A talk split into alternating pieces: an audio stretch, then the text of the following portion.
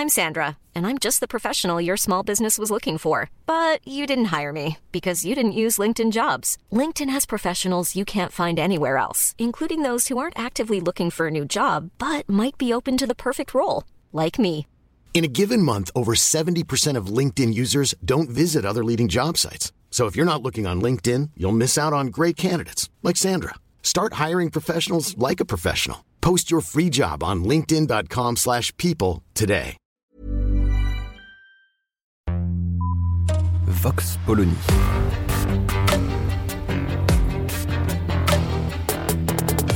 L'actualité vue par la directrice du magazine Marianne, Natacha Polony.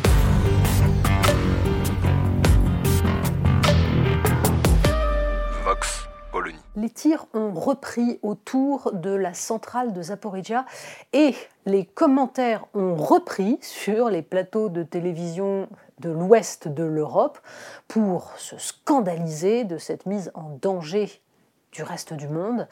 En effet, prendre le risque de frapper la centrale est absolument criminel. Que tout cela s'arrête. Oui, sauf que on ne sait pas très bien en fait qui frappe. Non, parce que exactement comme depuis le début de cette offensive, en fait, ce sont les Russes qui tiennent la centrale de Zaporizhia. Donc, il y a des bombardements sur la centrale. Les Occidentaux expliquent à quel point il est criminel de frapper cette centrale, mais on ne sait pas qui frappe. C'est peut-être les Russes eux-mêmes qui s'envoient des bombes. Alors, cette espèce d'hypocrisie entretenue depuis, en fait, le 24 février, nous ramène au cœur du problème. On a vu cette hypocrisie s'exercer notamment autour de l'épisode tragique du bombardement d'un village polonais qui a fait deux morts. Donc un missile est tombé sur la Pologne. Panique immédiate. Au départ, le premier à prendre la parole est Volodymyr Zelensky pour expliquer que ce sont évidemment les Russes qui ont frappé la Pologne. Et que donc il faut que l'OTAN en tire les conclusions. Sauf que le camp occidental, comme on dit, a eu l'air tout de suite beaucoup plus gêné. Et les Américains ont finalement fait savoir qu'en fait il s'agissait d'un missile ukrainien.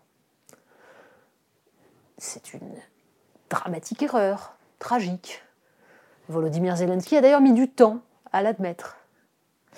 Mais pour ce qui est, là encore, des commentaires, on a vu à quel point, une fois de plus, il était difficile, côté occidental, d'admettre que cette guerre est meurtrière, que cette guerre peut entraîner des dérapages ou des bavures du côté ukrainien et que le constater n'est pas exonérer la Russie.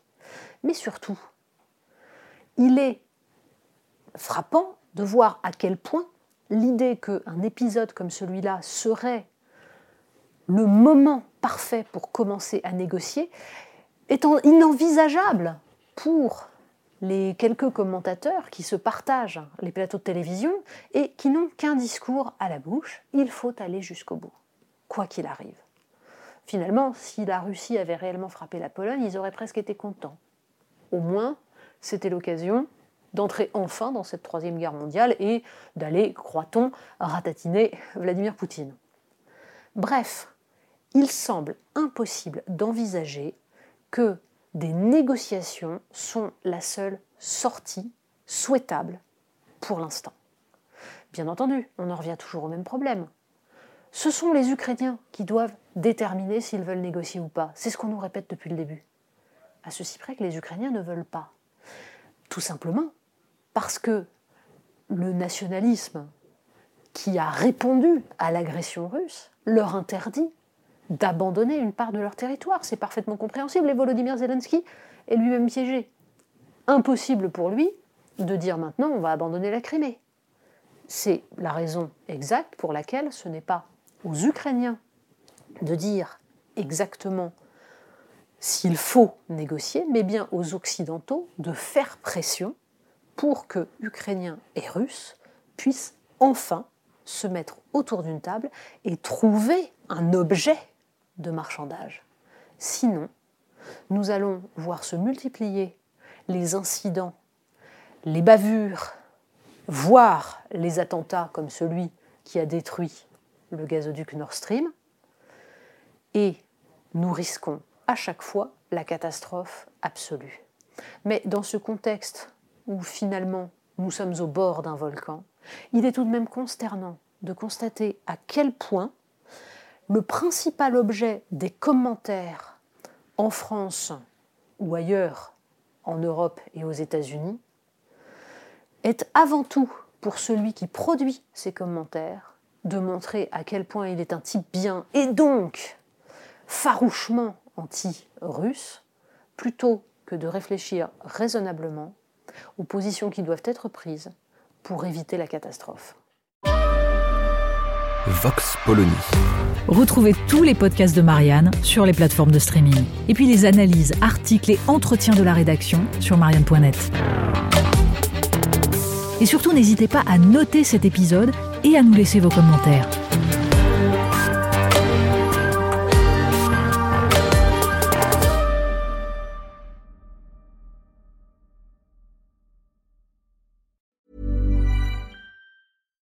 When you make decisions for your company, you look for the no-brainers. And if you have a lot of mailing to do, stamps.com is the ultimate no-brainer. It streamlines your processes to make your business more efficient, which makes you less busy. Mail checks, invoices, legal documents, and everything you need to keep your business running with stamps.com.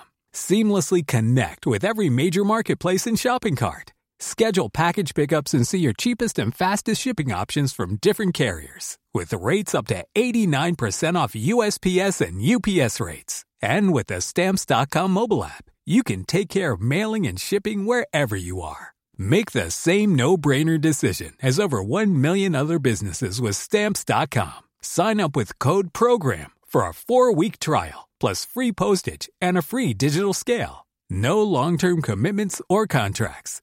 That's Stamps.com. Code PROGRAM.